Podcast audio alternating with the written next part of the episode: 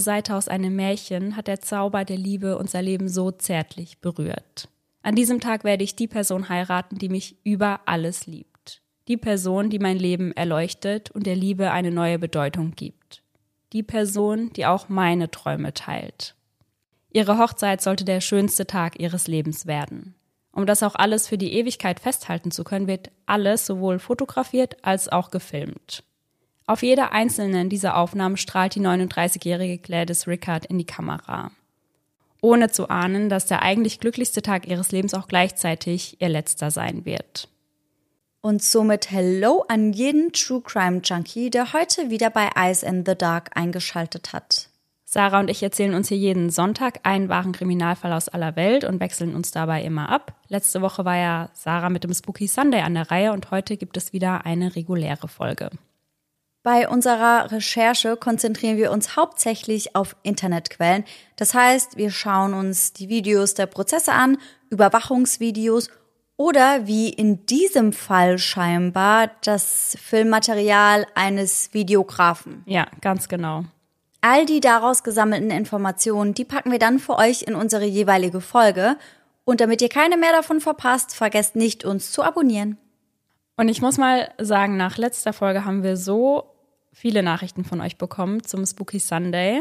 Und da kann ich euch schon mal verraten, gibt es heute auch einen Gänsehaut-to-go-Moment, der etwas mit dem letzten Spooky Sunday zu tun hat. Boah, da bin ich gespannt. Mhm. Am Ende unserer Folge gibt es nämlich immer einen Gänsehaut-to-go-Moment aus der Community. Den bekommen wir also von euch zugeschickt und die haben es meist auch schon in sich. Und um das Ganze wieder aufzulockern, findet ihr ganz, ganz, ganz am Ende der Folge immer unsere Outtakes. Und die sind super witzig, deswegen bleibt auf jeden Fall bis zum Ende dran. Ja, lohnt sich. Und was sich auch lohnt, ist auf jeden Fall bei uns bei TikTok vorbeizuschauen, denn da datet uns Sarah gerade jeden Tag über den Maddie McCann-Fall ab, weil es da ja gerade eine junge Frau gibt, die sagt, sie könnte die verschwundene Maddie sein. Und ich freue mich immer wahnsinnig, wenn ich deine Videos sehe, weil ich dann immer auch up to date bin. ja, ganz genau. Also seit echt langer Zeit mal wieder bin ich jeden Tag zu Hause zurechtgemacht und wirklich 24-7 bereit, ein neues TikTok aufzunehmen. Ja. Ich bin da so tief drin, weil ich die ganze Geschichte so unheimlich interessant finde. Ja. Und ich werde da auf jeden Fall dranbleiben. Ich werde euch also mit allen Neuigkeiten zum Fall updaten, so gut es geht. Und dort findet ihr dann aber auch öfter mal Videos oder Zusammenfassungen zu unseren Fällen im Podcast sowie weiteres Material. Also wenn es da Videomaterial gibt zu den Folgen, dann posten wir das auch oft auf TikTok, weil wir da eben drei Minuten lang posten ja. können. Also da findet ihr öfter mal dann auch Zusatzmaterial zu den Folgen oder Crime News zu eben spannenden Fällen und Entwicklungen, wie beispielsweise im Fall von Madeleine McCann. Ja. Und ihr findet uns da, genau wie auf Instagram, unter eisendedark.podcast. Und dann würde ich sagen, starten wir mit dem heutigen Fall. Bist du bereit, Sarah? Ja, und ich bin sehr, sehr gespannt, was da alles passiert. Diesen Fall habe ich übrigens auch auf TikTok gefunden. Gladys wird in der Dominikanischen Republik geboren und lebt dort die nächsten 19 Jahre gemeinsam mit ihrer Familie. Neben ihren Eltern zählen dazu ihr Bruder Juan und ihre Schwester Norma.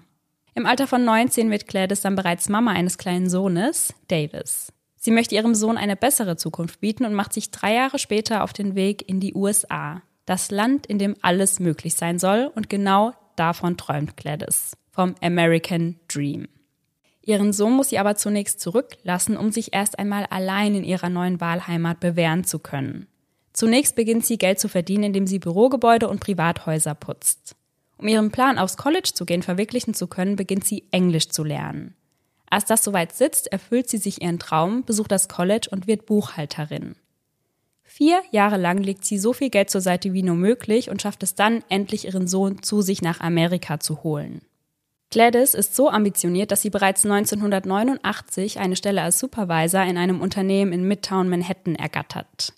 Doch die junge Frau konzentriert sich keineswegs nur auf die Arbeit. Sie ist die Person, mit der man immer Spaß hat, mit der es immer etwas zu lachen gibt. Ihre Nichten beschreiben sie als junges Mädchen, welches im Körper einer erwachsenen Frau gefangen ist. Sie haben immer eine Menge Spaß mit ihr, gehen mit ihr ins Kino und können mit ihr auch gut über Jungs reden. Als sie im Jahr 1992 wie jeden Morgen mit der New Yorker U-Bahn unterwegs ist, ahnt sie nicht, dass dieser Tag ihr noch mehr Glück ins Leben bringen würde. Ein Mann spricht sie an. Die beiden unterhalten sich nett und die Chemie zwischen den beiden passt so gut, dass der Mann ihr sofort seine Nummer zusteckt. Bei dem Mann handelt es sich um den 40-jährigen Augustin Garcia, der genau wie Gladys aus der Dominikanischen Republik stammt und mittlerweile seit mehr als 25 Jahren im Land der unbegrenzten Möglichkeiten lebt. Und auch er hatte es definitiv zu etwas geschafft. Er ist einflussreicher Geschäftsmann, ist Präsident der Dominikanisch-Amerikanischen Handelskammer, Gründer der Federation of Hispanic Chambers of Commerce, Direktor einer Dienstleistungsgruppe und noch dazu besitzt er mehrere kleine Unternehmen. Wow. Das ist auf jeden Fall einiges. Ja. Und zusammen verkörpern die beiden dann wirklich den amerikanischen Traum. Ja. Sie ergänzen sich wirklich ideal. Augustin ist genau der Mann, den sich Gladys schon immer gewünscht hat, und das beruht auf Gegenseitigkeit. Oft gehen sie gemeinsam aus und Augustin nimmt sie mit zu Wohltätigkeitsveranstaltungen, politischen Spendensammlungen und gemeinsam reisen sie auf die Bahamas. Nach einem Jahr ist es dann soweit und das Paar entscheidet, dass es Zeit wird, zusammenzuziehen. Und so kommt es, dass Gladys zu Augustin nach New Jersey zieht. Nun sind sie eine richtige Patchwork-Familie, denn auch Augustin hat bereits zwei Kinder, die ebenfalls mit ihm im Haus leben. Doch nach zwei Jahren ist der Traum des Zusammenlebens auch schon wieder ausgeträumt, denn Davis, also Gladys Sohn, kommt so gar nicht mit seinen quasi Stiefgeschwistern klar. Hm. Wie alt ist der kleine Davis da? Der müsste da ungefähr 14 Jahre alt sein und das ist ja genau in der Teenagerphase. Also da mhm. kann ich mir schon vorstellen, dass sich sowas etwas schwierig gestaltet. Ja, auf jeden Fall. Also kann ich mir auch gut vorstellen, wenn du da mitten in der Pubertät bist ja. und dir dann da irgendwas nicht passt, dann glaube ich, kannst du das auch schon sehr, sehr deutlich mhm. zeigen. Und deswegen entscheiden sich die beiden auch wieder getrennte Wege zu gehen, zumindest was das Wohnen angeht. Also sie bleiben weiterhin ein Paar, aber ah, ja. wohnen nun getrennt voneinander. Verstehe. Und Augustin unterstützt seine Freundin an dieser Stelle sogar, sich selbst ein zweistöckiges Haus kaufen zu können. 1995 ist es dann soweit und sie zieht mit Davis dort ein und ihr Leben könnte eigentlich nicht schöner sein. Bis auf eine Sache. Denn Gladys möchte heiraten und am liebsten noch ganz viele weitere Kinder zur Welt bringen. Mhm. Doch ihr Partner möchte so ein Commitment noch nicht eingehen. Von nun an kommt es immer wieder zu größeren Auseinandersetzungen, Einmal nimmt Augustin während eines Streits sogar seine Waffe in die Hand. Wow. Und Gladys hat dann auch so große Angst vor ihm, dass sie sich im Badezimmer einschließt. Mit anderen spricht sie nicht über die Probleme, die sich in ihrer Langzeitbeziehung abspielen. Bis sie Augustin an einem Tag unangekündigt im Büro besucht. Oh oh. Ja, denn dort erwischt sie ihn in Flagranti mit einer anderen Frau. Eieiei, ich hab's schon befürchtet. Und es ist nicht nur irgendeine andere Frau, sondern Gladys beste Freundin. Nein. Ja. Oh, gute beste Freundin. Ja. Und das macht das Ganze für sie natürlich noch mal schlimmer. Ja, ich hoffe, du erzählst uns im nächsten Step, dass sie sich getrennt hat. Ja. Sehr gut. Gladys kann im ersten Moment gar nicht glauben, was sie da sieht, dass sie von zwei Menschen, die ihr so nahe stehen, so hintergangen wird. Für sie fühlt es sich so an, als hätte sie die letzten sieben Jahre, in denen sie mit Augustin zusammen war, komplett verschwendet. Immer hat sie alles für ihn getan, war immer für ihn da, hat ihn in jeglicher Situation unterstützt und er tut ihr das an. Schon bald empfindet sie für ihn fast ausschließlich nur noch Hass. Im Dezember 1998 teilt sie dann auch ihrer Familie mit, dass die Beziehung der beiden nun endgültig vorbei sei. Doch Augustin will sich nicht so einfach geschlagen geben. Er bombardiert Gladys mit Anrufen, sowohl zu Hause als auch auf der Arbeit und er bittet sie immer wieder, ihn doch wieder zurückzunehmen. Doch das kommt für sie nicht in Frage. Genug ist einfach genug. Sie weiß, dass sie Besseres verdient hat, jemanden verdient hat, der ihr genau die Liebe zurückgibt, die sie auch bereit ist zu geben. Ja, und auch unabhängig von dem Betrug haben ja auch davor schon einige Dinge gar nicht gestimmt. Ja. Und es war wohl auch davor schon so, dass ihr oft gesagt wurde, dass er viel mit anderen Frauen am Anbandeln ist. Mhm. Aber ich mhm. glaube, sie hat wahrscheinlich gebraucht, es wirklich zu sehen, um ja die Kraft aufbringen zu können, ihn zu verlassen. Ja, und ich glaube, wenn man das nicht mit eigenen Augen gesehen hat, dann will man das ja oft auch gar nicht wahrhaben. Ja. Er wird dir dann sicher gesagt haben, ach, das ist Quatsch, das stimmt nicht. Und ja, wenn man jemanden liebt, dann vertraut man der Person ja auch und glaubt der Person ja auch, was sie sagt. Ja. Ihr Bruder sagt später, dass Augustin nie mit nur einer Frau glücklich sein konnte, doch Gladys sei die gewesen, mit der er sich gut in der Öffentlichkeit präsentieren konnte. Auch die nächsten Wochen hören die ununterbrochenen Anrufe ihres Ex-Partners nicht auf. Ganz im Gegenteil, es wird alles nur noch viel schlimmer. Er taucht unter anderem unangekündigt bei ihr zu Hause auf, sagt ihr, er würde sich ändern und ihr das nie wieder antun. Ein anderes Mal legt er ihr eine Bibel vor die Tür und davon weg führt ein Weg aus weißen Rosen. Und dazu muss man wissen, in der Dominikanischen Republik stehen weiße Rosen für den Tod. Wow, okay. Also dort verschickt man solche Rosen eigentlich zu Beerdigungen. Mhm. Und obwohl das in ihren Augen eine ganz klare Drohung ist, zögert sie weiterhin damit, die Polizei einzuschalten. Immerhin waren die beiden lange ein Paar, also sie hat das Gefühl, dass sie ihm irgendetwas schuldig ist. Auf der Straße fühlt sie sich von nun an immer wieder beobachtet und dreht sich häufiger um, um zu schauen, ob sie verfolgt wird. Doch dann wendet sich das Blatt für Gladys ein weiteres Mal. Als sie sich in ihrer Pause gerade ein Lunch besorgt, läuft ein fremder Mann auf sie zu. Er spricht sie an und sagt, ich bin nur hier, um einer so schönen Frau Respekt zu erweisen. Gladys zaubert der junge Mann, der sich ihr als James Preston vorstellt, damit direkt ein Lächeln ins Gesicht und sie kommen ins Gespräch. James ist ebenfalls Buchhalter, aber nebenbei auch noch Musiker. Es ist Liebe auf den ersten Blick. Schnell werden die beiden ein Paar und James behandelt sie, laut ihren Freunden, wie eine Königin. Mit ihm hat sie nun endlich den Neuanfang, den sie sich so lange gewünscht hat. Nun kann sie die ganze Sache mit Augustin endlich hinter sich lassen und sich voll und ganz auf James konzentrieren. Und da er Musiker ist, schreibt er auch immer wieder Lieder für seine neue Freundin. Jeder kann sehen, wie glücklich die 39-Jährige ist. Endlich kann sie wieder so richtig strahlen. Und so kommt es bereits nach wenigen Monaten zum Heiratsantrag. James sagt dann auch, dass er weiß, dass das sehr, sehr schnell kommt, aber er weiß, dass er den Rest seines Lebens mit Gladys verbringen möchte, also warum kostbare Zeit verlieren. Schon seit Gladys ein Kind ist, träumt sie von einer großen, schönen Hochzeit und dieser Traum sollte nun endlich in Erfüllung gehen. Und das alles beginnt schon mit dem wunderschönen Verlobungsring. Umgehend beginnt sie auch mit der Planung, besorgt sich Dutzende Zeitschriften und Bücher. Alles soll perfekt werden, wenn sie ihrem Seelenverwandten das Ja-Wort gibt. Doch leider, ihr ahnt es sicher, lässt Augustin sie ihr Glück nicht genießen. Und von seiner Seite ahnt niemand, dass die beiden kein Paar mehr sind. Also er erzählt niemandem aus seinem Freundes- oder Familienkreis, dass die beiden sich getrennt haben. Aber die beiden sind doch jetzt schon seit einer ganzen Weile getrennt, oder? Ja, schon einige Monate auf jeden Fall. Aha. Und mittlerweile belästigt er nicht nur Gladys selbst, sondern fängt auch einmal ihre Mutter auf der Straße ab und sagt ihr, dass er unbedingt noch eine Chance bei ihrer Tochter bräuchte. Nach und nach fällt auch den Nachbarn auf, dass Augustin nachts immer wieder vor Gladys Haus steht, ohne je auszusteigen.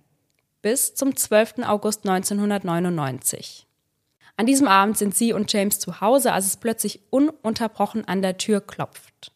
Als Gladys diese nicht öffnet, beginnt Augustin an die Fenster zu klopfen und schmeißt letztendlich einen Stein hindurch. In diesem Moment wählt die 39-Jährige zum ersten Mal 911. Am Telefon sagt sie, ich habe vor drei Monaten mit ihm Schluss gemacht und gerade zerbricht er mein Fenster, weil ich die Tür nicht öffnen möchte. Daraufhin fragt der Operator, ob er sich noch draußen befindet und Gladys antwortet darauf, ja, ist er. Er zerbricht mein Fenster. Der Operator daraufhin, okay, ich schicke Ihnen jemanden vorbei. Das Gespräch endet mit folgenden Worten von Gladys. Beeilen Sie sich, denn ich habe Angst vor ihm. Die Polizei kommt dann auch und verwarnt Augustin, doch seine Ex-Freundin verzichtet auf eine Anzeige. Stattdessen bittet sie die Polizisten einfach, die Gegend rund um ihr Haus im Auge zu behalten. Doch scheinbar hilft es nicht einmal, die Polizei einzuschalten, denn Augustin ruft nun auch auf dem College von Gladys Sohn an, erzählt dort, sie habe bezüglich ihrer finanziellen Lage gelogen. Am 25. September, einen Tag vor der Hochzeit, steckt die zukünftige Braut bereits mitten in den Vorbereitungen. Ihr Haus ist voll mit weißen Blumen, doch ein Strauß crasht das Bild, ein Strauß roter Rosen. Darauf angesprochen erzählt sie, die Blumen von Augustin bekommen zu haben. Am Abend entscheidet sich Gladys noch einige letzte Erledigungen in einem nahegelegenen Supermarkt zu machen. Gegen Mitternacht macht sie sich auf und ist ungefähr anderthalb bis zwei Stunden später wieder zurück. Und dann ist es endlich soweit und es ist der 26. September 1999, ihr Hochzeitstag. Gladys ist unfassbar aufgeregt und kann es kaum erwarten, endlich James Frau zu werden. endlich die Liebe ihres Lebens zu heiraten. Insgesamt 40 Familienmitglieder und Freunde tummeln sich an diesem Tag in Gladys Haus, um sie bei den Vorbereitungen zu unterstützen und den Tag mit ihr zu feiern. Unter den Gästen sind neun Brautjungfern in blassgrünen Kleidern und drei Blumenmädchen. Gemeinsam mit ihren Brautjungfern geht es nur noch draußen in den Vorgarten, um einige Fotos zu schießen. Währenddessen winkt Gladys ihrer Nachbarin Janet zu. Wie unheimlich schön sie aussieht, denkt Janet noch, bevor sie sich wieder ihren Erledigungen widmet. Anschließend geht es auch für Gladys und ihre Brautjungfern wieder ins Innere.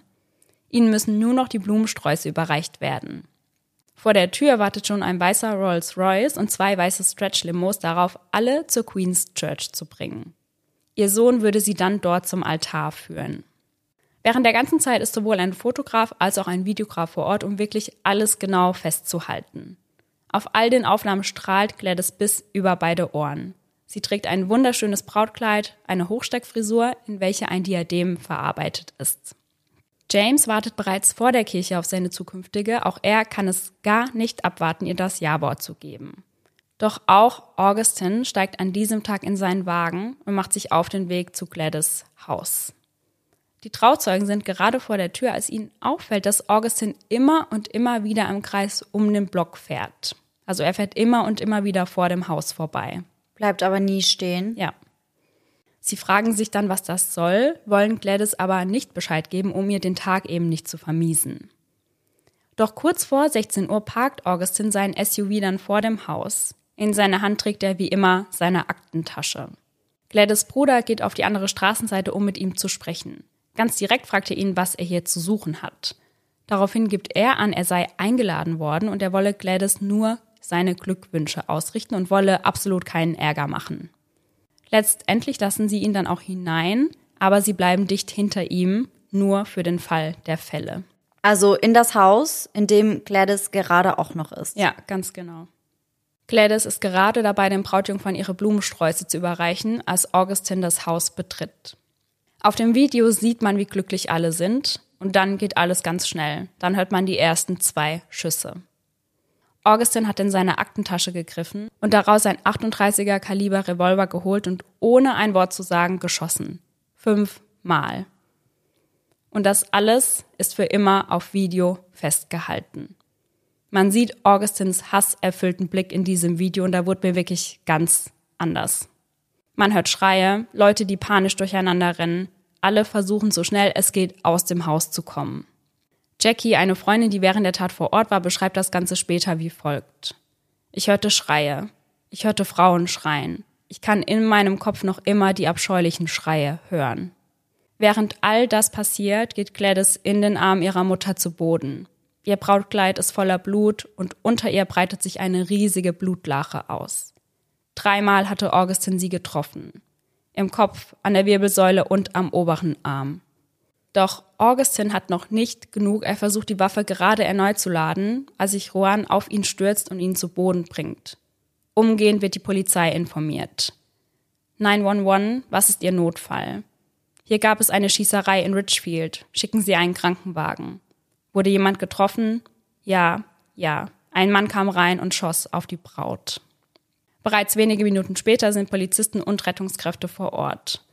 Auf den Videoaufnahmen sieht man auch, wie die Beamten ins Haus stürmen, aber sie kommen zu spät. Gladys war bereits in den Armen ihrer Mutter und vor den Augen ihres 20-jährigen Sohnes verstorben. Das alles fühlt sich so unwirklich an, wie ein furchtbarer Albtraum. Man hört noch Augustins Schreie. Er schreit, dass er sich selbst das Leben nehmen will, immer und immer wieder. Doch Juan hält ihn davon ab. Er hält ihn so lange fest, bis er von den Polizisten abgeführt wird. Den Gästen, die bereits in der Kirche sind, wird mitgeteilt, dass die Zeremonie abgesagt wurde, aber zunächst weiß keiner warum. Also auch ihr zukünftiger Ehemann noch nicht? Ja. Ist er schon in der Kirche? Ja. Boah, furchtbar. Mhm. Und er geht im ersten Moment davon aus, dass sie sich wahrscheinlich umentschieden hat. Ja, ja. Und das, denkt man, ist ja schon der Worst Case. Und dann kommt halt das, ja. was viel schlimmer ist, aber womit man halt gar nicht rechnet. Ja, absolut.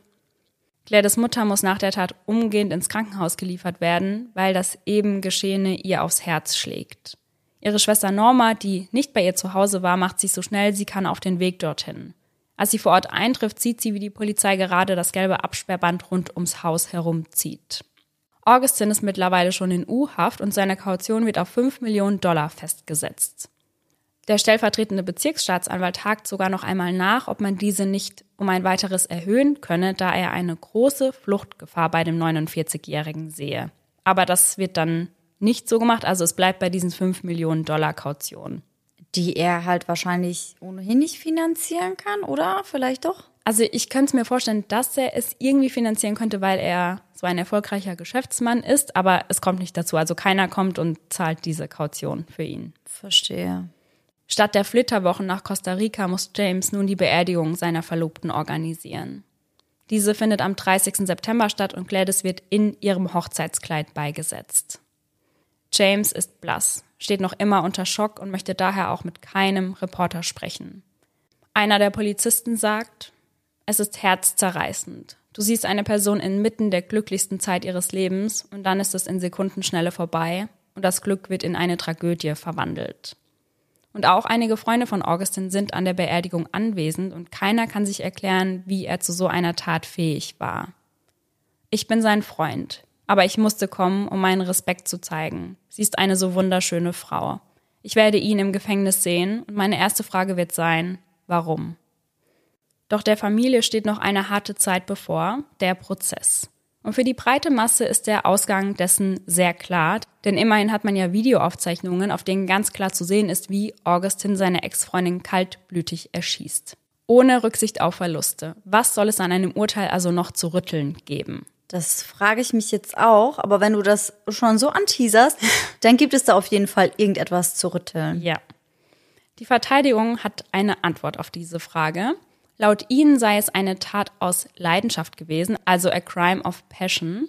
Augustin sei von den Medien bereits vorverurteilt worden, ohne die Chance darauf zu bekommen, selbst zu erklären, was genau passiert ist und warum. Um sein Bild in der Öffentlichkeit zu ändern, halten sie Pressekonferenzen ab.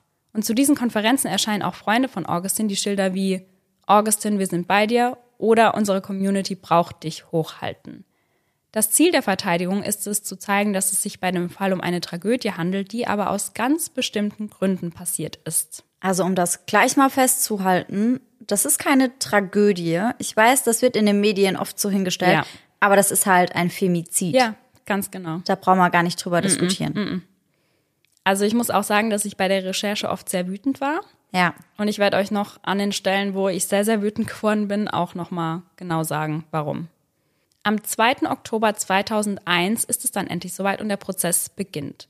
Augustin bekennt sich nicht schuldig.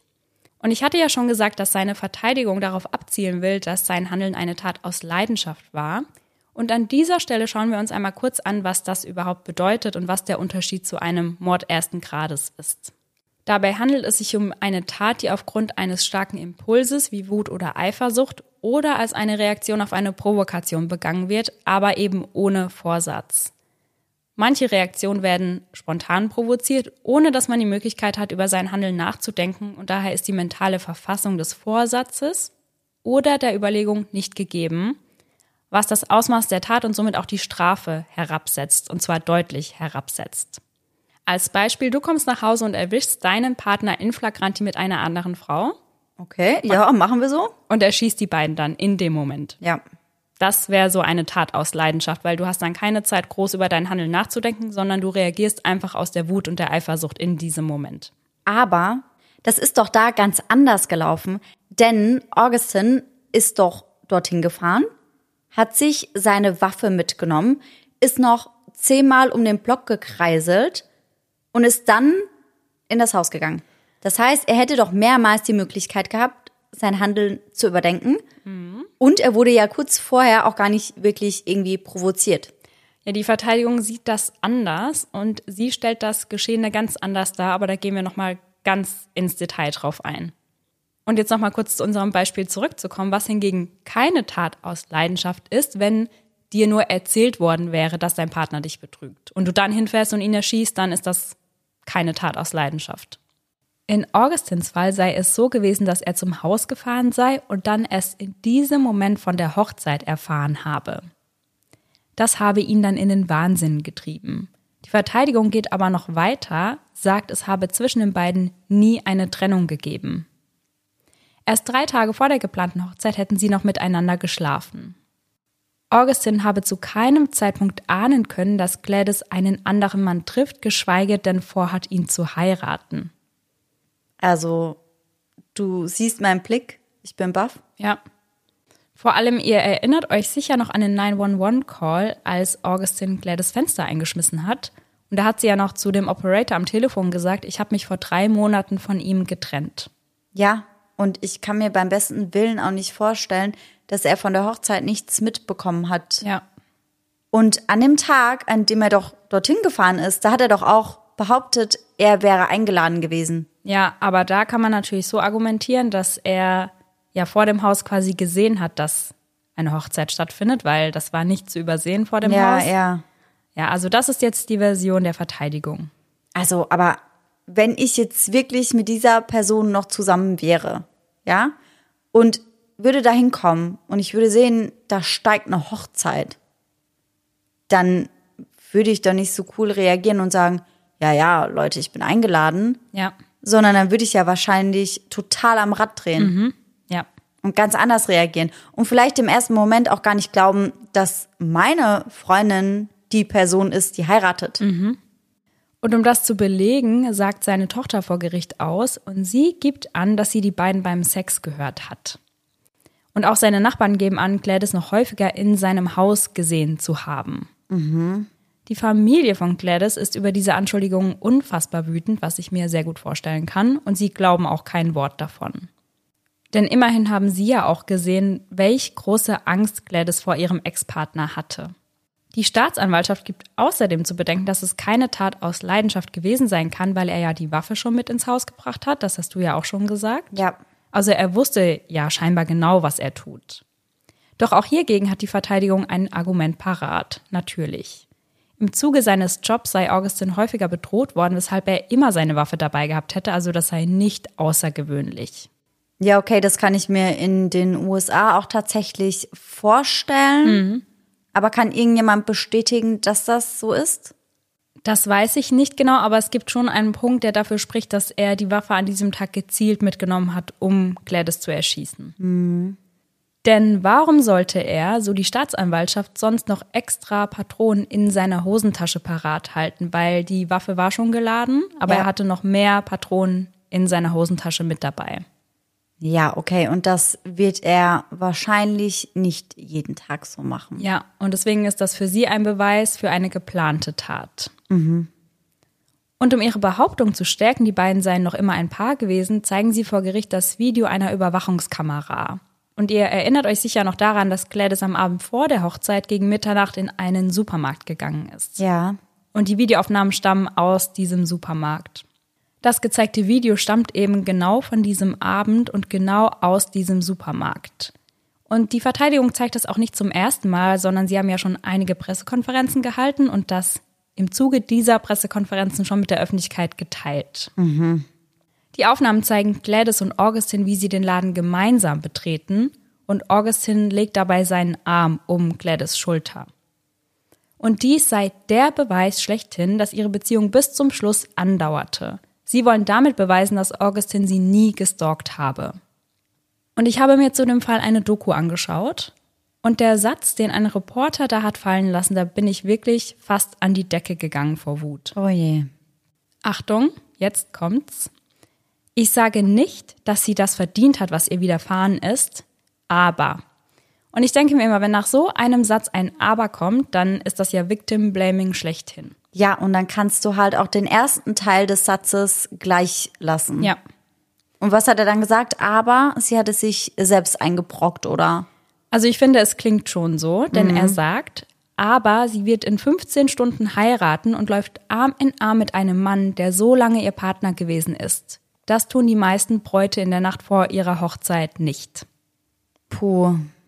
Und dazu Punkt eins: sie laufen nicht Arm in Arm, sondern Augustin hat den Arm nur um sie gelegt. Ja. Und Punkt zwei: selbst wenn sie auch den Arm um ihn gelegt hätte, ist das halt noch kein Grund, jemanden zu erschießen. Und deswegen fand ich diesen Satz So unfassbar. Also da wurde ich wirklich richtig wütend. Ja, kann ich auf jeden Fall nachvollziehen. Spüre ich gerade auf jeden Fall auch. Ich habe mir nämlich auch gedacht, also selbst wenn man noch einen Schritt weiter geht und es so gewesen wäre, dass sie zu beiden Männern eine Beziehung gehabt hätte, Ja. ist das halt einfach kein Grund, jemanden umzubringen. Ja. Und wie du halt auch schon gesagt hast, man sieht ja auf den Aufnahmen scheinbar wirklich nur, dass er den Arm um sie gelegt hat. Ob sie das in dem Moment wollte Ja. oder ob sie sich damit wohlgefühlt hat oder ob sie vielleicht nichts sagen wollte, weil sie Angst vor ihm hatte, Ganz genau. was wir ja auch schon ein paar Mal rausgehört haben. Das wissen wir halt nicht Ja. durch die Aufnahme.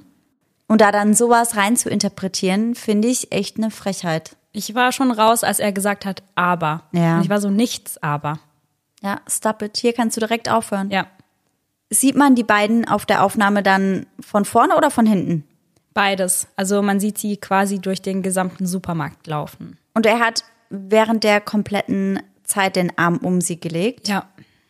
Und kannst du da irgendwie einschätzen, wie sie wirkt? Lachen die beiden miteinander? Sprechen die beiden miteinander? Oder ist das ein bisschen reservierter? Also sie sprechen miteinander, aber man weiß nicht über was. Und die Staatsanwaltschaft, die hat das auch so interpretiert, dass es eher so wirkt, als würde sie sich in diesem Moment unwohl fühlen. Also wie du das schon gesagt hast, dass sie wahrscheinlich in dem Supermarkt auch keine Szene machen wollte. Ja.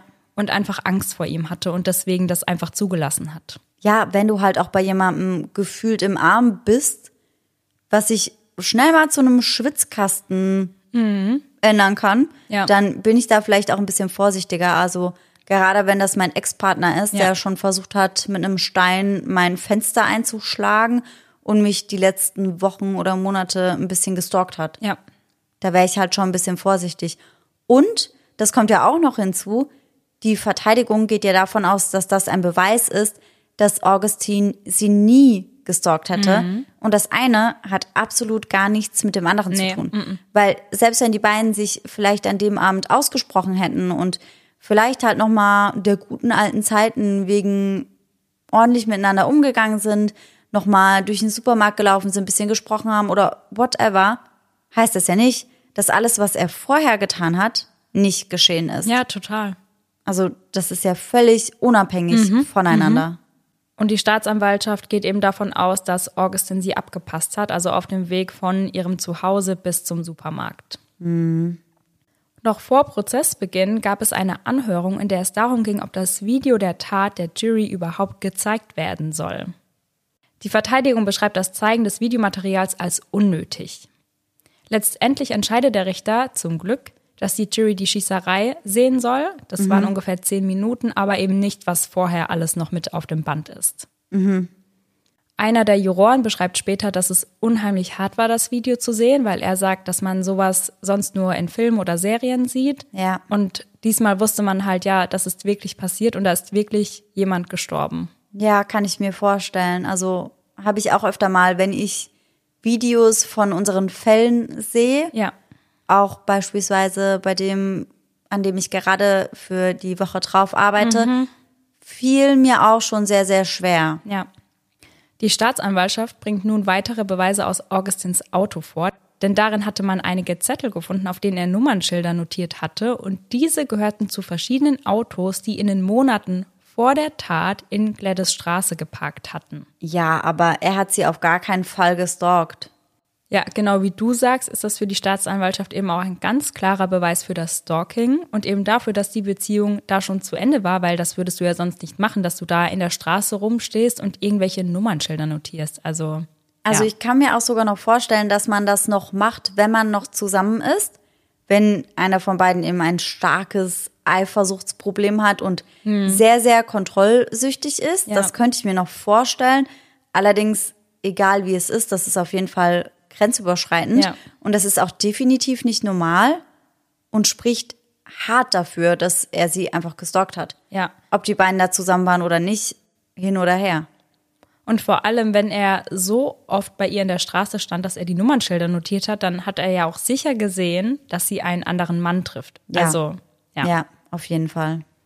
Und auch der Reporter, über den ich mich vorhin so aufgeregt habe, der sagt an dieser Stelle in der Doku, dass das ja kein Verhalten ist, was man als Partner an den Tag legt, wenn man sich in einer funktionierenden Beziehung befindet. Ja. Obwohl sich das ja auch schon wieder ein bisschen so anhört, keine funktionierende Beziehung, als wäre das so ein bisschen beidseitig. Ja. Also das ist es sicherlich auch, dass es nicht funktioniert hat, war bestimmt beidseitig, aber sein Stalking-Verhalten und seine Kontrollsucht, das hat nichts mit einer nicht funktionierenden Beziehung zu tun, Ja. sondern einfach damit, dass er Grenzen überschreitet und dass er auf jeden Fall Hilfe gebraucht hätte, mit seinen Emotionen und mit seinen Ängsten umzugehen. Ja. Und alle Männer, die in dieser Doku sprechen, die sprechen ähnlich über den Fall. Also da dachte ich mir wirklich, also da fällt einem nichts mehr zu ein. Ein weiterer Beweis, der von der Verteidigung und der Staatsanwaltschaft wieder komplett gegensätzlich gedeutet wird, ist die Tonaufnahme eines Streitgesprächs zwischen Gladys und Augustin. Entdeckt wurde diese Tonaufnahme von Gladys Schwester, aber man weiß eben nicht, von wann diese Aufnahme stammt. Auf der Aufnahme sprechen die beiden zum Teil auf Englisch und zum Teil auf Spanisch miteinander und man hört unter anderem Gladys, ich muss wissen, seit wann du mit Rocelli ausgehst. Augustin, du stellst Fragen, bei denen du die Antwort nicht hören kannst. Gladys, du zerstörst diese Beziehung, Augustin. Denn solltest du mir nicht die Wahrheit sagen, wird diese Beziehung ein Ende finden. Und da man nicht genau weiß, von wann diese Tonaufnahme stammt, sagt die Verteidigung natürlich, ja, es gab nie eine Trennung. Und die Staatsanwaltschaft sagt aber, ja, diese Tonaufnahme stammt sicher ja von einer Zeit vor der Trennung. Ja, ja. Also quasi, dass es zu dem Gespräch kam, noch bevor sie sich getrennt haben, aber Ja. dass sich das halt schon abgezeichnet hat, dass es nicht mehr lange Ja. gut geht. Genau. Am 16. Oktober tritt Augustin selbst in den Zeugenstand und kommt mit einer ganz neuen Erklärung seiner Tat um die Ecke. Und du schaust schon sehr skeptisch. Ja. Hast du denn eine Idee, was das sein könnte? Nein, deswegen habe ich gar nicht mal so geschaut. Also ich bin echt gespannt, was er jetzt sagt, aber generell finde ich es immer sehr kritisch, wenn der Angeklagte selbst in den Zeugenstand treten möchte. Ja, ja, Da haben wir auch schon ein paar Mal drüber gesprochen. Jeder gute Anwalt rät davon ab. ja. Oder wenn sie sich noch selbst verteidigen wollen, das ist ja dann noch der Step weiter. Ja, ja, das ist dann Next Level. Er erzählt nun, wie er von Gladys Sohn und ihrem Bruder angegriffen worden sei, als er das Haus betrat. Er habe also in Selbstverteidigung gehandelt. Bei der ganzen Sache hätte er dann einen Schlag auf den Kopf bekommen, weshalb er sich an das Abfeuern der Schüsse nicht mehr erinnern könnte. Wie viel Mal hatte er geschossen? Fünfmal. Fünfmal. Und er wollte doch auch noch nachladen. Ja, Und daran kann er sich komplett nicht erinnern. nein. Und die Staatsanwaltschaft sagt dann auch, ja, aber wenn du in Selbstverteidigung gehandelt hast, warum hast du dann auf Gladys geschossen, wenn die Angreifer angeblich ihr Bruder und ihr Sohn gewesen sind? Ja, das ergibt ja gar keinen Sinn. Und gibt es irgendwelche Beweise für diese Theorie? Nein, gar keine, weil man hat ja auch die Videoaufnahme und da hört man nichts von einem Kampf oder einer Auseinandersetzung, sondern man hört wirklich nur, wie Gladys mit dem Brautjungfern spricht und dann hört man direkt die Schüsse. Also ergibt das halt gar keinen Sinn. Mhm. Vorne und hinten nicht. Und zu diesem Zeitpunkt wusste Augustin doch auch schon, dass es die Aufnahmen gibt. ja, Da verstehe ich halt nicht, wie man sich dann sowas zusammenreimen kann, wenn man doch ganz genau weiß, dass die Videoaufnahmen das widerlegen werden. ja, ich glaube, dass er auch wieder so ein Typ ist, den wir öfter haben, der denkt, dass er mit allem durchkommt und schlauer ist als alle anderen. Ja, so wie Melissa Turner Ja, beispielsweise, wo halt auch vorne und hinten nichts zusammengepasst hat. ganz genau. Und während er seine Sicht auf die Tat zum Besten gibt, weint auch er mehrere Male. Und Gladys Bruder, der mit in der ersten Reihe sitzt, sagt auf Spanisch nur, was für ein Theater. Zwei Tage später ist es schon Zeit für die Schlussplädoyers. Der Staatsanwalt sagt zur Jury, sie sollen sich fragen, wie sehr ihnen Augustin leid tut. Sich fragen, ob sie ihn wirklich mit einem Mord davonkommen lassen möchten, denn genau das sei, was er hier versucht. Die Verteidigung hingegen möchte mit dem Crime of Passion einen Schuldspruch für Totschlag erreichen, was lediglich fünf bis zehn Jahre Haft bedeuten würde. Boah, und das fände ich viel zu wenig. Ja, ich auch. Sie fordern also Nachsicht bezüglich des Strafmaßes. Einer der Verteidiger spricht davon, dass die Schießerei ein 5-Sekunden-Ausfall in seinem Leben gewesen sei, welches ansonsten stets von gutem Urteilsvermögen bestimmt gewesen sei. Also, ich kenne ihn ja nicht höchstpersönlich, bin ich auch ganz froh drum. Aber alles, was du jetzt erzählt hast, hört sich für mich nicht so an, als hätte er ansonsten ein gutes Urteilsvermögen oder als würde er ansonsten immer richtig handeln. Ja. Denn er hat sich ja davor auch schon einiges zu Schulden kommen Mhm. lassen. Und sorry, aber was ist das halt auch für eine Aussage? Das war nur fünf Sekunden. Dadurch ist halt ein Mensch gestorben. Ja, also ich fand diese Aussage auch völlig daneben. Also das kannst du halt wirklich nicht als Argument nehmen. Wie lange eine Straftat dauert oder wie lange es dauert, einer Person das Leben zu nehmen, Ja. das sollte sich überhaupt nicht auf das Strafmaß auswirken. Definitiv nicht. Außerdem zählt er seine freiwilligen Arbeiten auf und sagt dazu, dies ist jemand, der sich an die Regeln gehalten hat. Euer Ehren, ich bete, dass das etwas zählen muss. Der Richter hat daraufhin meiner Meinung nach zum Glück genau die richtigen Worte parat, denn er sagt, wir verurteilen Verbrechen, keine früheren Ereignisse im Leben. Ich betrachte dies nicht als ein 5-Sekunden-Ereignis. Das ist Stalking, das ist Besessenheit. Dankeschön. Außerdem sagt er weiter, es sollte der glücklichste Tag ihres Lebens werden. Stattdessen war es der letzte Tag ihres Lebens. Gladys Nichte kommt ebenfalls zu Wort und sie war eine der Brautjungfern, also sie war während der Tat auch mit im Haus.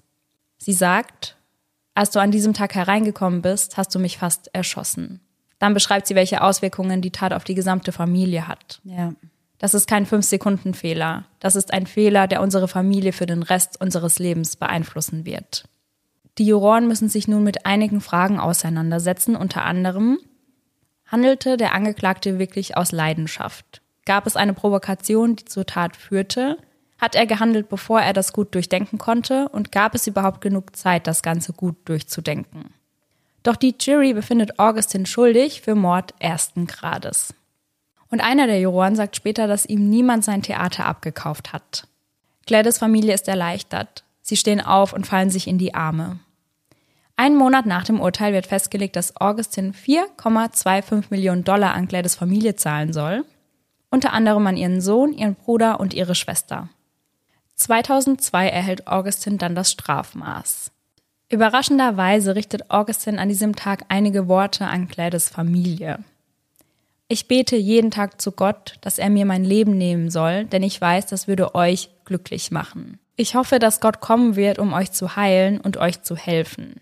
Weiter sagt er, dass er hofft, dass auch seine Familie geistlichen Trost finden wird.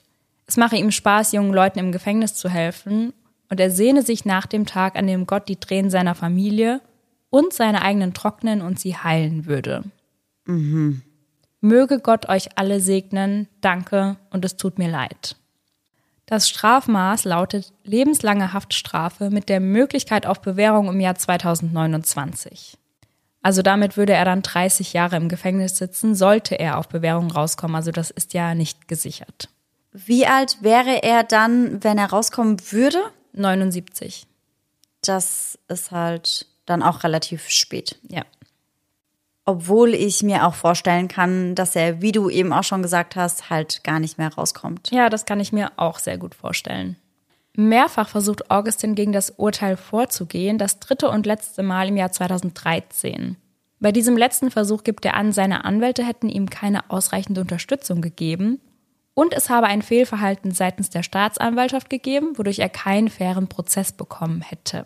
Weiß man, welches Fehlverhalten seitens der Staatsanwaltschaft gemeint ist? Also ich kann mir vorstellen, dass das wieder dieses Thema war, dass er vorverurteilt wurde und dass das Video gezeigt wurde, weil das wollte die Verteidigung ja im Prozess auch verhindern. Wie siehst du das denn? Findest du das wichtig, dass das Video gezeigt wurde? Ja, auf jeden Fall. Ich finde das nämlich auch. Also ich verstehe auf jeden Fall, warum die Verteidigung und der Angeklagte das nicht möchten. Aber du hattest ja auch gesagt, dass man auf dem Video schon sehr stark sieht, dass er einen sehr hasserfüllten Blick hat. Ja. Und ich finde, dass das eben schon sehr essentiell ist, das auch zu sehen. Ja, und man sieht eben auch, dass vorher nicht dieser Kampf stattgefunden hat, den Ja. er da beschrieben hat. Ja, total. Und wahrscheinlich sieht man halt auch Gladys und dass ihr dann alles aus dem Gesicht gefallen ist, als sie gesehen hat, dass ihr Ex-Freund reinkommt. Boah, also das ist so schlimm, weil sie verteilt wirklich gerade die Blumensträuße und sie sieht so happy aus und dann hört man die Schüsse Und sie dreht sich so voll panisch um und rennt dann los. Also das ist wirklich ganz, ganz grausam. Ja, und ich glaube, dass man sich so einen Moment gar nicht vorstellen kann, Ja. wenn man das nicht sieht. Deswegen finde ich, ist das auf jeden Fall schon ein wichtiges Beweismittel. Ja, total. Doch wie die Male zuvor hat er damit keinen Erfolg. Augustin sitzt also noch immer im East Jersey State Prison in Woodbridge, New Jersey. Der eigentlich schönste Tag ihres Lebens wurde zum schlimmsten Tag für sie und die gesamte Familie. Gladys Cousine erzählt, wie sehr ihr 16-jähriger Sohn von der Tat traumatisiert ist, denn auch er war vor Ort dabei. Und sie erzählt dann, wie er jede einzelne Nacht aufwacht und schreit, er schießt sie nicht, er schießt sie nicht. Boah. Also das ist wirklich ganz, ganz furchtbar. Ja, ich glaube, für alle, die in dem Moment dabei waren, ist das auf jeden Fall etwas, was sie nicht so schnell, wenn überhaupt irgendwann mal aus dem Kopf bekommen. Ja. Weil das ging ja wahrscheinlich alles auch so schnell, dass du gar nicht wusstest, was ist hier los. Ja. Wird jetzt nur auf Gladys geschossen oder bin ich vielleicht auch ein Ziel? Ja. Da bekommt man ja extreme Panik. Ja, total. Und dann siehst du halt auch noch, wie ein geliebter Mensch vor deinen Augen stirbt. Ja. Das ist halt auch nicht leicht wegzustecken. Und so ein Tag, wo jeder sich so für sie gefreut hat und alles war total happy. Du siehst auf diesen Aufnahmen, dass Ja. alle einen ganz wundervollen Tag vorher Ja. haben und dann passiert sowas. Das kannst du ja auch gar nicht begreifen. Nein, überhaupt nicht. Und ich finde auch, gerade an solchen Tagen, also gerade an einer Hochzeit, ist man ja extrem emotional. Ja. Und wenn das dann so krass umschlägt, ich glaube, das ist für den Körper halt auch richtig, richtig schwierig und Ja. für den Kopf, das irgendwie zu begreifen. Ja, total. James kann bis heute nicht über Gladys sprechen und verkraftet auch nicht, wenn andere vor ihm über sie sprechen. Und ich kann mir wirklich gar nicht vorstellen, wie das für ihn gewesen sein muss. Er wartet an der Kirche, um seine Traumfrau zu heiraten und dann erfährt er, dass sie einfach wenige Minuten vorher erschossen wurde. Ja, das stelle ich mir auch ganz, ganz furchtbar vor. Weiß man denn, ob er mittlerweile geheiratet hat oder ob er wieder in festen Händen ist oder weiß man irgendwie irgendetwas über sein Liebesleben? Gar nichts. Also er hat sich wirklich komplett aus der Öffentlichkeit rausgezogen. Er hat nie Interviews gegeben, er hat sich nie dazu geäußert und er wollte auch nicht, dass über ihn irgendwas ja berichtet wird. Ja, verstehe ich auch. Ja. Josie Ashton, eine Frau aus Florida, hat genug. Sie ist der Meinung, dass sich ganz dringend etwas ändern muss. Also zieht sie ihr Brautkleid an und läuft darin einen Marathon. Damit möchte sie auf Gladys Schicksal und das Dutzende anderer Frauen machen, die Opfer häuslicher Gewalt geworden sind. Sie bekommt so viel Zuspruch, dass sie ihren Job kündigt und den Brides March, also den Brautmarsch, ins Leben ruft. Der erste dieser Art findet am 26. September 2001 statt, Gladys zweiter Todestag. Hunderte Frauen schlüpfen in ihre Hochzeitskleider und gehen auf die Straße, machen auf das Thema der häuslichen Gewalt aufmerksam. Die Frauen halten Schilder hoch, die entweder ein Bild von Gladys in ihrem Brautkleid zeigen oder Schilder, auf denen Dinge wie Don't kill your loved ones, also töte deine Lieben nicht steht. Und auf ihrer Website sind auch ihre drei Ziele zu lesen. Erstens, sie wollen Gladys Rickard und allen misshandelten Frauen und Opfern, die infolge häuslicher Gewalt gestorben sind, ihr Tribut zollen. Zweitens, sie verbreiten zweisprachige Informationen zum Thema häusliche Gewalt und Informationen zu verfügbaren Hilfestellen. Drittens, sie wollen andere Gemeinden auf nationaler Ebene dazu inspirieren, einen ähnlichen Marsch bei sich zu organisieren. Und in Folge 136 haben wir ja viel über die häusliche Gewalt an Männern gesprochen. Ja, richtig. Und heute sprechen wir über die an Frauen. Innerhalb der letzten fünf Jahre sind die Opfer von Gewalt in Partnerschaften um 3,4 Prozent gestiegen. Dabei sind 80,3 Prozent der Opfer weiblich. Und das zeigt die kriminalistische Auswertung der Partnerschaftsgewalt 2021. Die Bundesfrauenministerin Lisa Paus sagt dazu, jede Stunde erleiden durchschnittlich 13 Frauen Gewalt in der Partnerschaft. Beinahe jeden Tag versucht ein Partner oder Ex-Partner eine Frau zu töten. Unvorstellbar. Fast jeden dritten Tag stirbt eine Frau durch ihren derzeitigen oder vorherigen Partner. Das ist die Realität. Realität ist auch, dass viele Gewaltopfer Angst haben, sich Hilfe zu holen. Deshalb brauchen wir ein flächendeckendes, niedrigschwelliges Unterstützungsangebot in der Stadt genauso wie auf dem Land. Ich kämpfe dafür, die Lücken im Netz der Frauenhäuser und Beratungsstellen zu schließen. Wir werden eine einheitliche Rechtsgrundlage schaffen, um die Hilfeeinrichtungen verlässlich finanziell absichern zu können. damit Frauen in Zukunft überall in Deutschland einen sicheren Zufluchtsort und kompetente Beratung und Hilfe finden. Dabei ist es unheimlich wichtig, die Taten als das zu benennen, was sie sind, wie du das auch schon getan hast, nämlich Femizide. Nur noch mal kurz zur Erinnerung, ein Femizid bezeichnet die Tötung von Frauen und Mädchen aufgrund ihres Geschlechts. Und hier noch ein paar Zahlen der genannten Auswertung. 143.016 Fälle von Gewalt in Partnerschaften. 59,6 Prozent davon vorsätzlich einfache Körperverletzungen, 24,2 Prozent davon Bedrohung, Stalking, Nötigung. 12,2 Prozent gefährliche Körperverletzungen. 2,5 Prozent Vergewaltigung, sexuelle Nötigung, sexuelle Übergriffe. 0,3 Prozent Mord und Totschlag, 1,3 Prozent andere Delikte.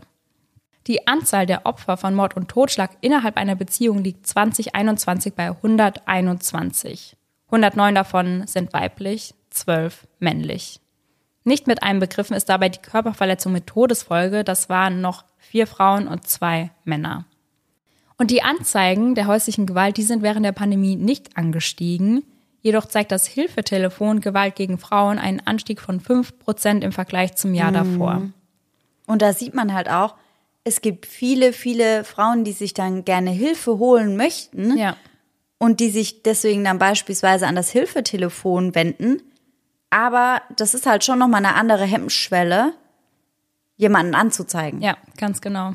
Das darf man halt nicht vergessen. Und ja. ich finde, das wird ganz, ganz oft vergessen, weil es ja oftmals heißt, ja, warum hat sie sich nicht getrennt? Mhm. Warum hat sie den nicht angezeigt? Warum hat sie dies nicht gemacht? Warum hat sie das nicht gemacht?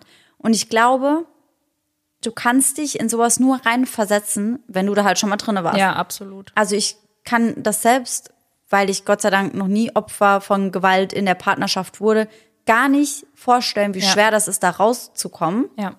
Und deswegen finde ich das immer so schlimm, wenn Leute eben darüber so extrem urteilen. Ja. Und ich finde aber, dass das das halt wirklich nochmal deutlich macht. Also die Frauen wollen sich Hilfe holen, aber zur Polizei zu gehen mhm. und nicht zu wissen, passiert dann was oder ist vielleicht auch noch gar nicht genug in der Partnerschaft ja. passiert, habe ich vielleicht nicht genug Beweise, handfeste ja. Beweise, kann ich das vielleicht gar nicht so glaubhaft rüberbringen. Das ist halt dann einfach nochmal ein ganz anderer ja. Punkt. Das ist ein guter Punkt, weil in Gladys Fall sieht man ja auch, sie wollte ja auch ganz lange die Polizei nicht einschalten, weil sie ja auch gesagt hat, hey, wir waren lange zusammen und irgendwie wollte sie ihm das dann nicht antun, sage ich mal. Also ja. ich glaube, das ist wirklich nicht so einfach als Außenstehender zu beurteilen.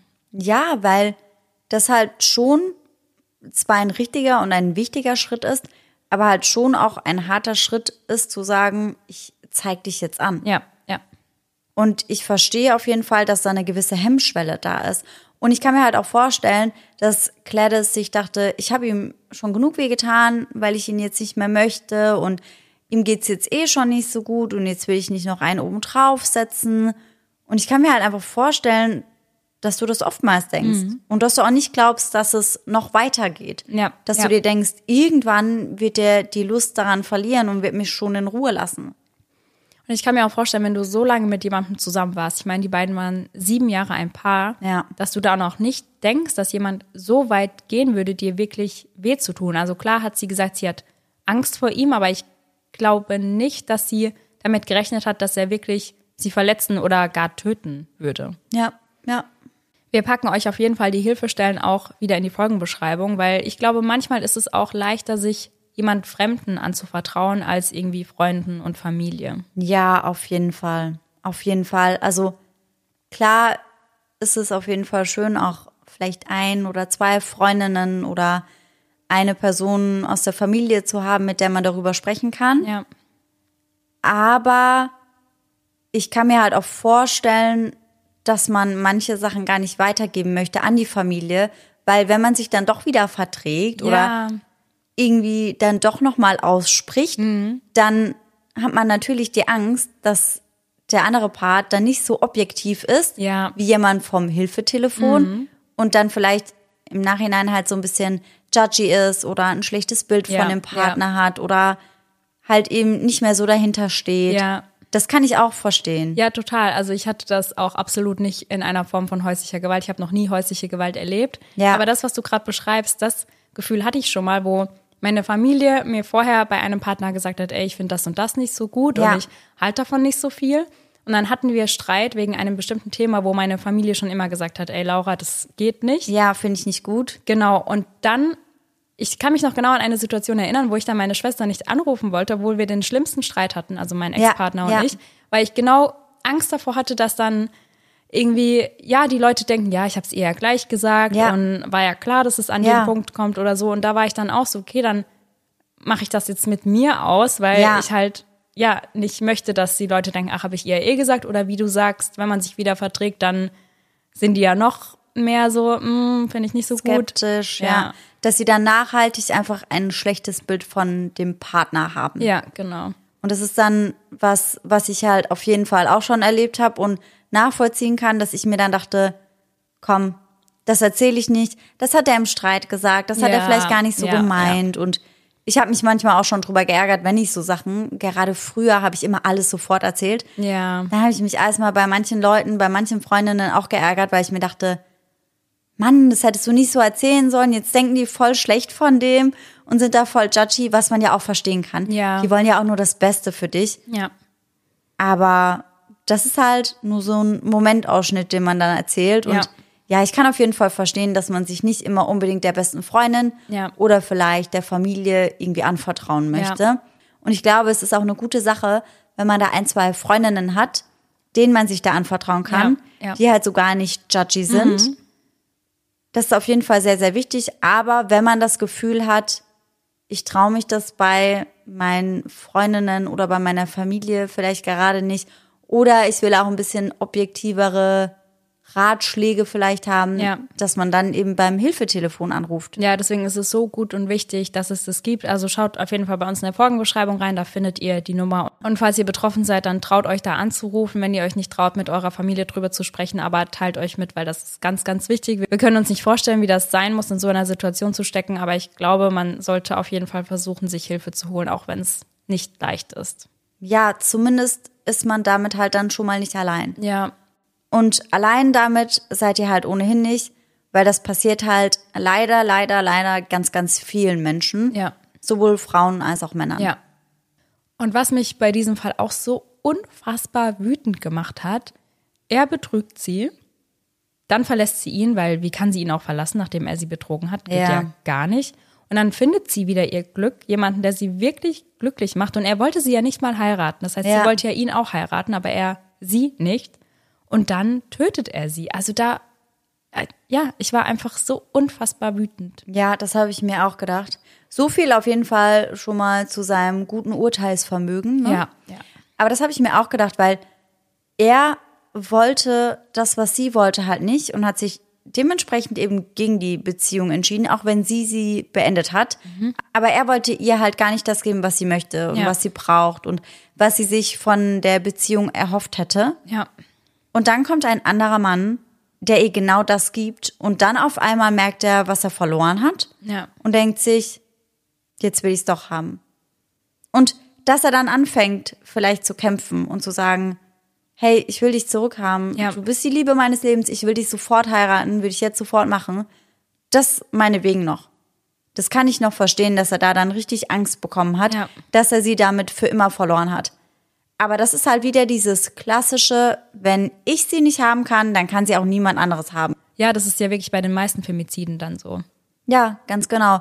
Also, dass sie dann halt wirklich denken, sie hätten das Recht zu verhindern, dass jemand anderes sie bekommt. Ja, Und ja. ich finde, das vermittelt schon total den Eindruck, dass diese Männer das Gefühl haben, dass diese Frauen eben ihr Eigentum wären. Ja. Als könnten sie da einfach drüber entscheiden. Ja. Als hätten sie diese Entscheidungsmacht. Ja, so wurde das in ihrem Fall auch beschrieben, dass Augustin sie ja als ein Besitzstück gesehen hat Ja. und dass ja, er kann sie nicht haben, kann sie keine haben und sie kann nur Entscheidungen treffen mit ihm und als wäre sie halt kein eigenständiger Mensch einfach.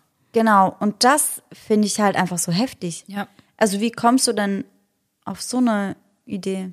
Ja, also das ist einfach unfassbar. Also das ist unfassbar traurig und macht mich, ich kann es nicht oft genug sagen, einfach, es macht mich richtig sauer. Ja, kann ich nachvollziehen, auf jeden Fall.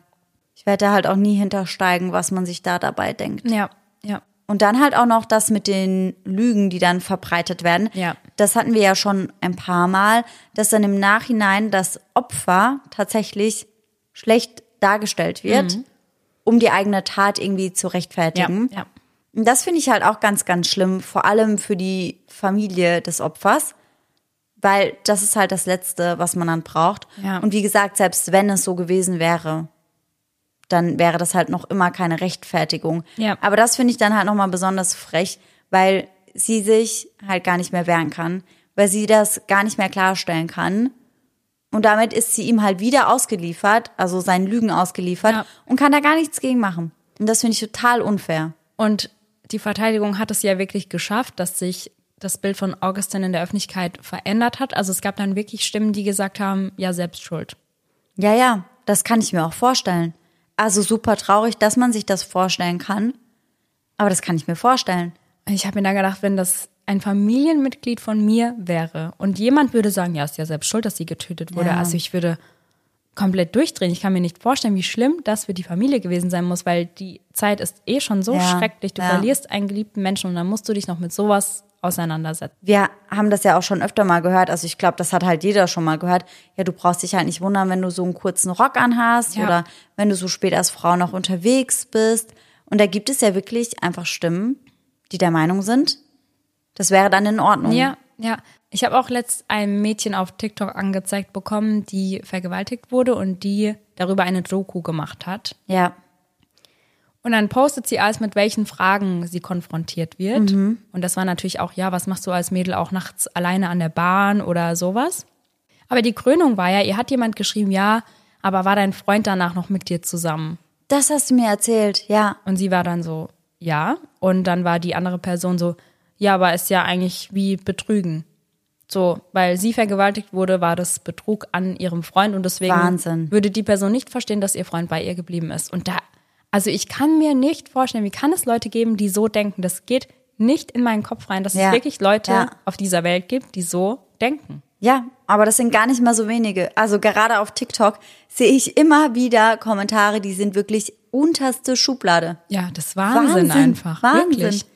Dass es dann auch, wenn ein junges Mädchen oder eine Frau oder wer auch immer vergewaltigt wurde, wirklich darum geht, erstens, was hatte sie an? Zweitens, um welche Uhrzeit war das? Mhm. Und drittens ist es dann eigentlich weniger wichtig, wie geht es der Frau damit? Wie geht es dem Opfer damit? Sondern vielmehr ist wichtig, ja, wie geht es denn dem Partner? Weil du hattest ja mit einem anderen Mann Mhm, deswegen Sex. Also, hä? Also ich war auch, ich war so sprachlos, als ich dieses Video Ja. gesehen habe. Und ich denke mir so, die Arme, die hat sowas Schlimmes durchgemacht und muss sich dann so Kommentare noch geben. Also das ist wirklich Ja, furchtbar. Ja. Also wieder ein sehr aufwühlendes Thema und eine sehr aufwühlende Folge, würde ich sagen. Ja, definitiv. Auf jeden Fall. Und ich habe euch ja Anfang der Folge schon angekündigt, dass wir heute einen Gänsehaut-to-go-Moment haben, der mit dem letzten Spooky Sunday zu tun hat. Sarah, ich habe mir einfach mal rausgenommen, die diesmal für dich auszusuchen. Ja, habe ich schon gemerkt. habe ich aber genauso akzeptiert. Also Ja. ich bin sehr gespannt. Ich habe die Nachricht noch nicht gelesen. Sehr gut. Und dann habt ihr da direkt mal meine Live-Reaction. Yes.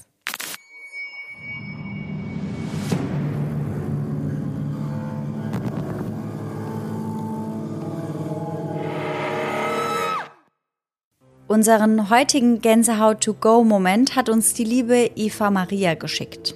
Und sie schreibt, Hallo ihr Lieben, kurz zur Erklärung. Ich höre euch zu 99,9 Prozent, während ich ausmüsste, habe ein eigenes Pferd und bin Selbstversorger. Gestern war ich wieder mit Stalldienst dran und meist bevor ich losfahre, schaue ich bei Spotify rein, welche Folge ich mir diesmal anhöre.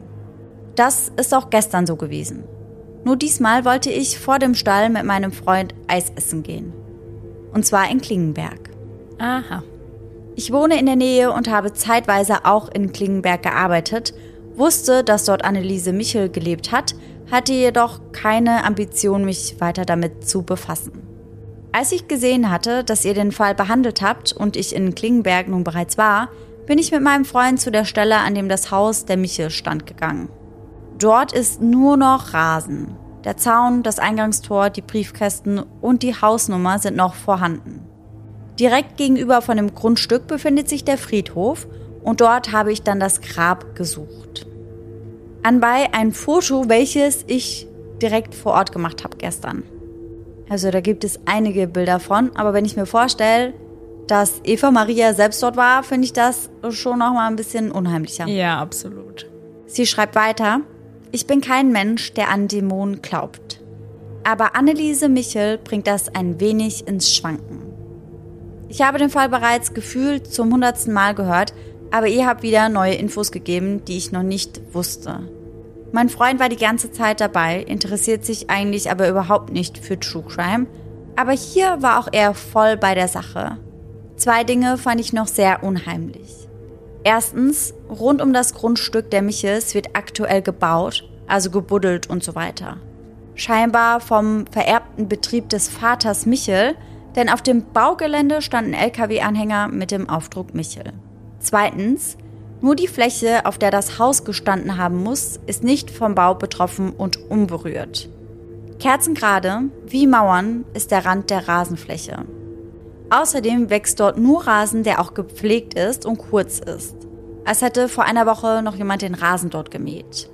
Sie schreibt dann auch in Klammern, dass das natürlich auch sein könnte, dass ein Angehöriger das Grundstück noch immer pflegt, aber sie sagt, dass das einfach gar nicht in das Bild gepasst hätte. Ja. Drittens, ich habe ein Bild vom Grab im Internet gefunden, auf dem die Inschrift für Martha Michel noch nicht vorhanden war. Gestern jedoch war sie es. Scheinbar wurde das nachträglich dann nochmal eingraviert, aber sie ist doch viel früher verstorben, schreibt sie dann. Und das stimmt.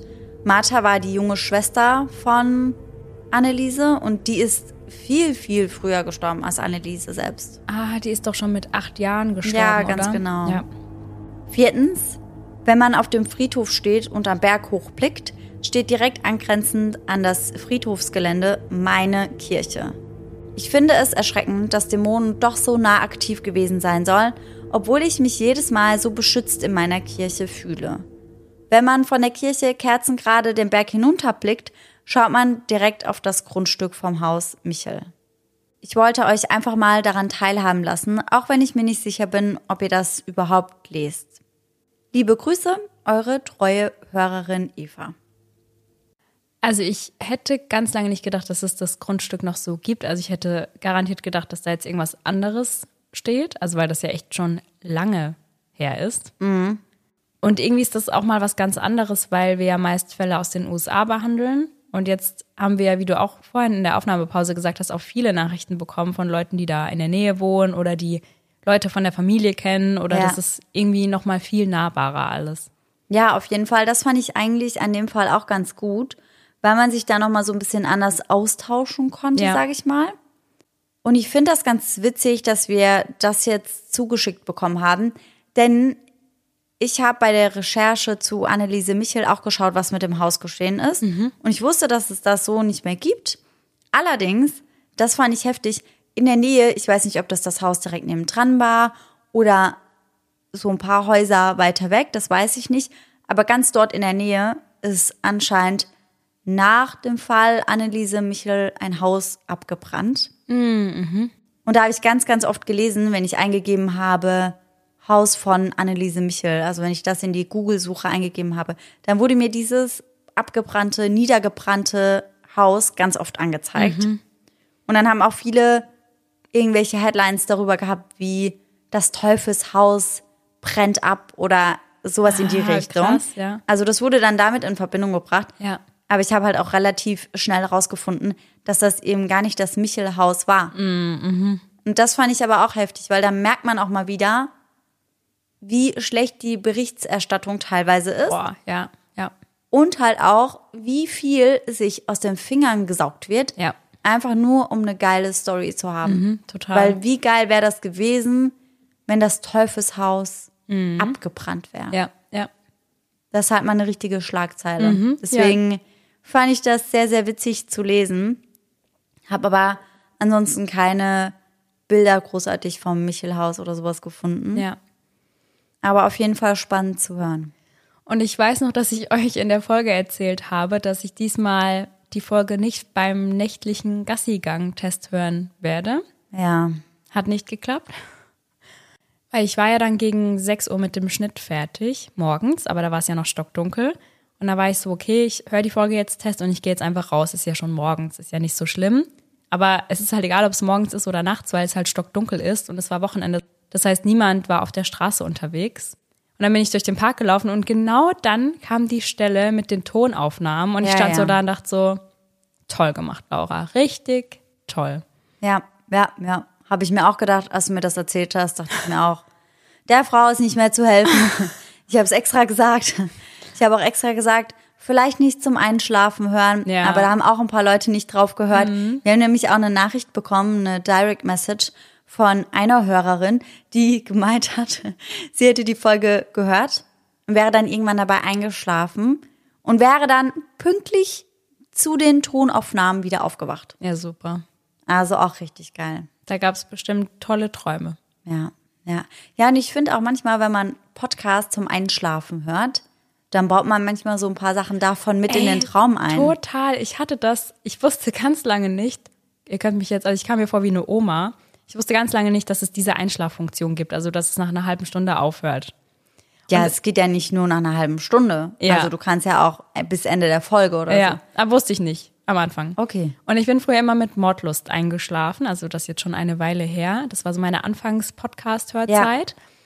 Und dann lief Mordlust die ganze Nacht durch. Ja. Und ich habe so oft Laura und Paulina in meinen Traum eingebaut. Also mir ist dann voll oft im Traum, ja, hat das dann irgendwas mit den Fällen zu tun gehabt? Ja, ich ja, dachte ja. irgendwann so, hä, was soll ich jetzt machen? Ich brauche das zum Einschlafen, aber keine Ahnung, help. Und irgendjemand hat mir dann gesagt, ja, du weißt aber schon, dass du auch eine Einschlaffunktion hast. Und ich war so, okay, gut zu wissen. Ja, vor allem, wenn du dann halt durch die Nacht irgendwie durch sieben Folgen durchgeballert bist, Ja. dann wusstest du halt auch nie, welche habe ich denn jetzt schon gehört, weil Nee. sind ja alle als schon gehört markiert. Also Und dann habe ich es beim Hören so gemerkt, ich so, ah ja, das war im Traum, weil ich mich dann an einzelne Szenen aus meinem Traum noch erinnern Ja, konnte. Das ja, war ganz abgefahren. Ja. ja. Ich weiß auch gar nicht, bei wem ich das damals gehört habe. BTK Killer, da haben wir schon mal drüber gesprochen, wo ich halt wirklich genau da aufgewacht bin, wo die eine Frau auch aufgewacht ist, weil der BTK Killer über ihr saß und sie angefangen hat zu würgen oder sowas. Ah. Und ich lag halt in meinem Bett und war so, Toll. ja, toll. Also die Nacht ist halt gelaufen. Aber mir ist das als Kind mal bei einer schönen Szene passiert mit dem Aufwachen. Da habe ich an Silvester Findet Nemo geschaut. Ja. Da war ich noch relativ jung. Und ich bin genau an der Stelle aufgewacht, wo Nemos Vater von der Schildkröte geweckt wird und sagt, hey Dude, wir sind da. Und dann war ich so, Geil. wo sind wir? Geil. Ja, das war dann mal die schöne Variante von, von was geweckt werden. Ja, das kommt wahrscheinlich nicht so häufig vor, wenn man mit True Crime einschläft. Leider nicht. Vielleicht ja diesmal. Jetzt ist es ja mit drin. Hey Dude. Ist echt so. Dann hoffen wir natürlich, dass ihr alle nächsten Sonntag wieder mit dabei seid und bis dahin schöne Träume. Bis dann. Tschüss. Tschüssi.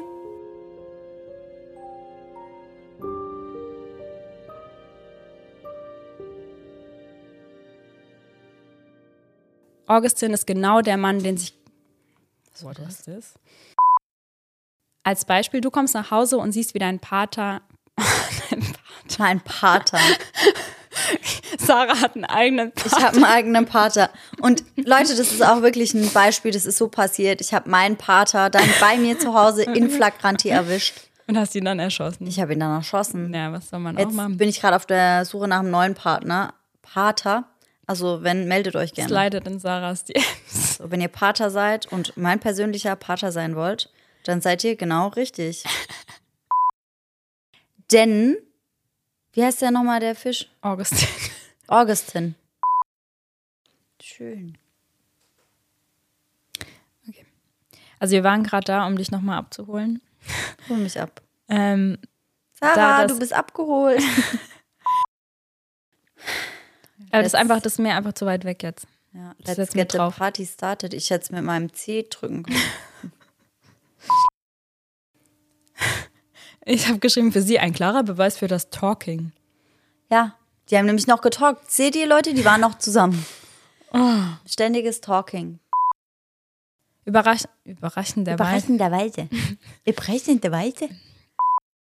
Tribut zollen. zollen. Ihr Tribut zollen. Die Tribu- Tribut zollen. ihr, Schnurrbart. ihr, Tri- ja, so war das.